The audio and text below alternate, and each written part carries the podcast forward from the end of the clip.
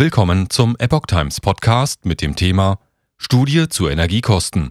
Stups in die richtige Richtung. Haushalte könnten hunderte Euro an Energiekosten sparen.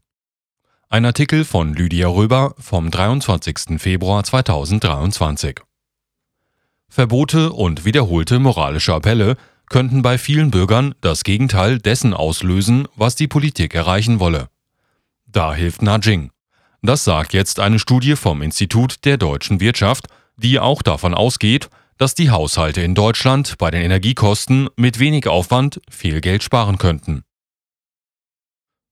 Bis zu 1000 Euro könne ein durchschnittlicher Vier-Personen-Haushalt im Jahr einsparen, heißt es in einer gerade erschienenen Studie des Instituts der deutschen Wirtschaft, IW. Einsparungen seien demnach durch einfache und weitgehend kostenlose verhaltensökonomische Maßnahmen und Anreize möglich. Nudges Anstupser in die richtige Richtung. Der Untersuchung zufolge sind die staatlichen Aufrufe zum Energiesparen weniger wirksam als Maßnahmen, die die Spielfreude, die Eigenverantwortung und die Zufriedenheit der Menschen ansprechen.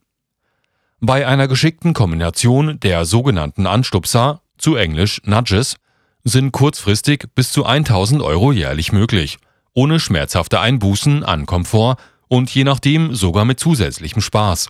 Heißt es in der Studie mit dem Namen Hilft Nudging in der Krise? Verhaltensökonomische Maßnahmen für freiheitswahrendes Energiesparen. Nudging bedeutet auf Deutsch so viel wie anstoßen oder anstupsen. Gemeint ist damit in dem Kontext, dass Verbraucher durch gezielte Anreize und Feedback ihr Verhalten auf die sanfte Art verändern können, natürlich zum Besseren. Und wer das Wort freiheitswahrendes Energiesparen noch nicht in seinen allgemeinen Wortschatz integriert hat, dieses Konzept zielt darauf ab, den Energieverbrauch zu reduzieren, ohne dass dabei die individuelle Freiheit und Lebensqualität der Menschen beeinträchtigt wird. Hier geht man davon aus, dass viele Menschen bereit sind, etwas für den Klimaschutz und die Umwelt zu tun, aber nicht um jeden Preis. Verbote bewirken oft das Gegenteil des Intendierten. Die Studie zeigt, dass Verbote und wiederholte moralische Appelle bei vielen Bürgern das Gegenteil des durch die Politik gewünschten auslösen. Konkret steht da, die moralischen Appelle der Regierenden bergen die Gefahr, dass Menschen mit Reaktanz statt mit der gewünschten Verhaltensänderung reagieren. Statt zu sparen, versuchen sie, den eingeschränkten Freiheitsspielraum zurückzuerlangen. So die Studie. Sprich, statt Energie einzusparen, würden die Angesprochenen auf das Gefühl der Freiheitseinschränkung reagieren und im Gegenteil wieder mehr heizen, womöglich noch bei offenem Fenster, extra Weihnachtsbeleuchtung in den Vorgarten hängen und mit größeren Autos noch schneller fahren. Würde die Politik dagegen mehr Anreize setzen, die eigenen Erfolge beim Energiesparen sofort sichtbarer zu machen, ließen sich mehr Spareffekte erzielen. Fünf Nudging-Bereiche des Einsparens. Technologie als Sparhilfsmittel und Motivationskrücke.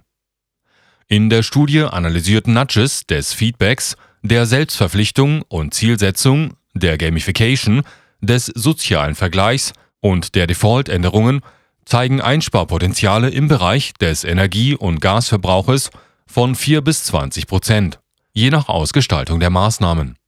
Heißt es im zusammenfassenden Vorwort der Studie.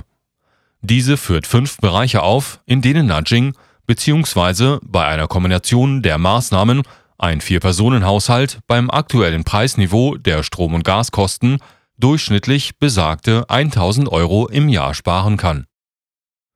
Erstens. Einsatz von Feedback-Technologie. Ersatz herkömmlicher Energiezähler durch intelligente Thermostate, die zum Beispiel mit Smartphone-Anwendungen verbunden sind würden ein Echtzeit-Feedback des Verbrauchs geben, wodurch so ein stärkeres Bewusstsein der eigenen Verhaltensweisen entsteht und für dessen Auswirkungen sensibilisiert werden kann. Zweitens. Selbstverpflichtung der Haushalte zum Sparen.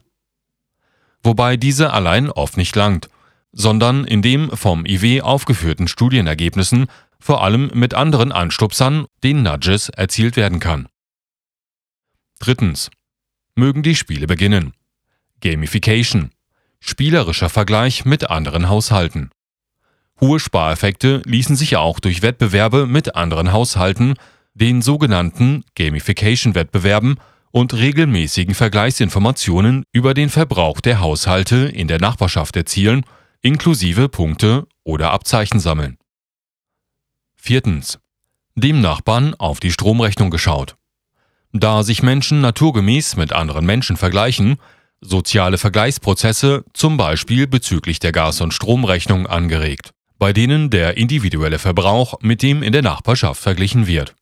Dadurch würden Sparwillige erfahren, wie viel Energie sie im Verhältnis zu anderen Nutzern und Nutzerinnen verbrauchen. Fünftens.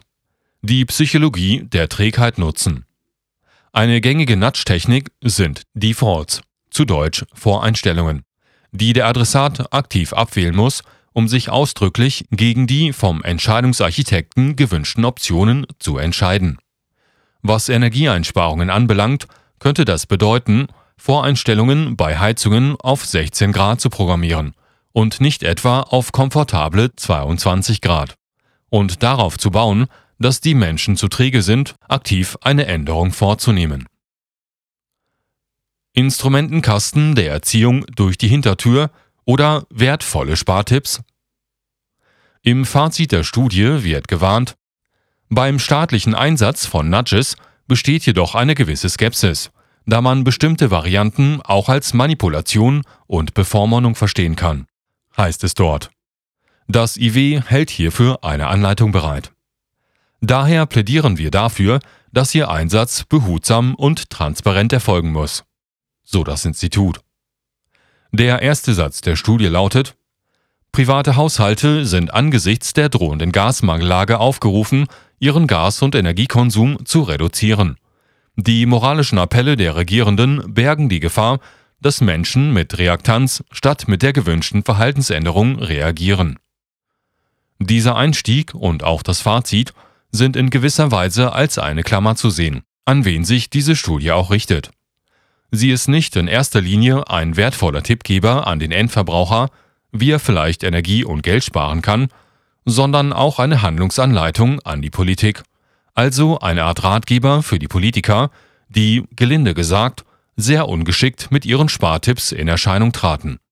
Als einzige Politikerin sprach Sarah Wagenknecht von den Linken von der selbstverschuldeten Energiekrise und war damit eine der wenigen auf dem politischen Parkett, die Ross und Reiter bei den Ursachen der Energiekrise nannte. Studie als Handlungsanweisung für Shitstorm geplagte Politiker.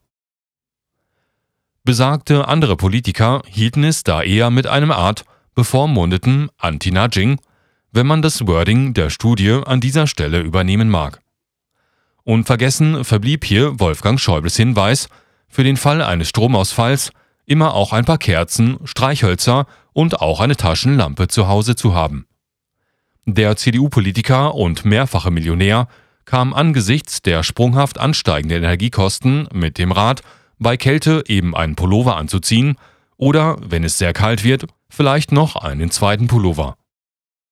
Baden-Württembergs Ministerpräsident Winfried Kretschmann von den Grünen brachte als Energiesparutensil den Waschlappen ins Spiel. Das sei schließlich eine brauchbare Alternative zum täglichen Duschen. Auch der grüne Wirtschafts- und Klimaschutzminister Robert Habeck verriet in einem Interview, dass er seine Duschzeit deutlich verkürzt habe und dass diese auch schon vorher deutlich unter fünf Minuten gelegen habe. Damit halte er sich an die Energiesparempfehlungen seines Ministeriums. Den Anfang der oft auch als verhöhnend wahrgenommenen Tipps machte die ehemalige Bundeskanzlerin Angela Merkel im Winter 2020. Da war noch nicht von der Energiekrise die Rede, aber von kalten Klassenzimmern aufgrund vermehrten Lüftens. Damals noch als Maßnahme gegen Ansteckungen in der Schule gedacht. Da den Schülern dadurch kalt werden könnte, gab Frau Merkel den Schülern den Tipp gegen das Frieren. Sie sollen mal eine kleine Kniebeuge machen oder in die Hände klatschen. Geschickteres Vorgehen. All diese Tipps wurden eher selten als wohlwollende Hinweise begriffen, sondern zogen oft Shitstorms in den sozialen Medien nach sich. Wenn man die Bürger also zum Energiesparen erziehen will, und davon ablenken will, dass Lösungen für die Energiekrise gefunden werden müssen und das am besten von denjenigen, die das Land dorthin geführt haben, dann muss man wohl geschickter vorgehen.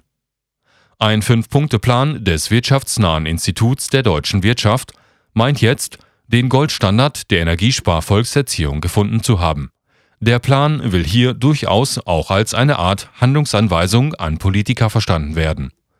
Grundidee Die Bürger werden in einem spielerischen Wettbewerb ans erfolgreiche Energiesparen geführt. Ein Belohnsystem fördert die Konkurrenz zum Nachbarn und gegenseitige Disziplinierung. Ungeachtet all dessen soll hier noch gesagt werden, dass es durchaus sinnvoll ist und dass nicht nur für die eigene Haushaltskasse eine höhere Bewusstheit für Umwelt- und Energieressourcen zu vermitteln. Das beschriebene Nudging nimmt hier folgende Rolle ein. Die absichtsvolle Führung von Individuen durch das gezielte Auslösen unbewusster Verhaltensänderungen als politisches Gestaltungsmittel. Kritiker des Nudging als eine Form der Manipulation argumentieren, dass es besser wäre, die Menschen aufzuklären und ihnen die Möglichkeit zu geben, bewusstere Entscheidungen zu treffen, anstatt sie subtil zu beeinflussen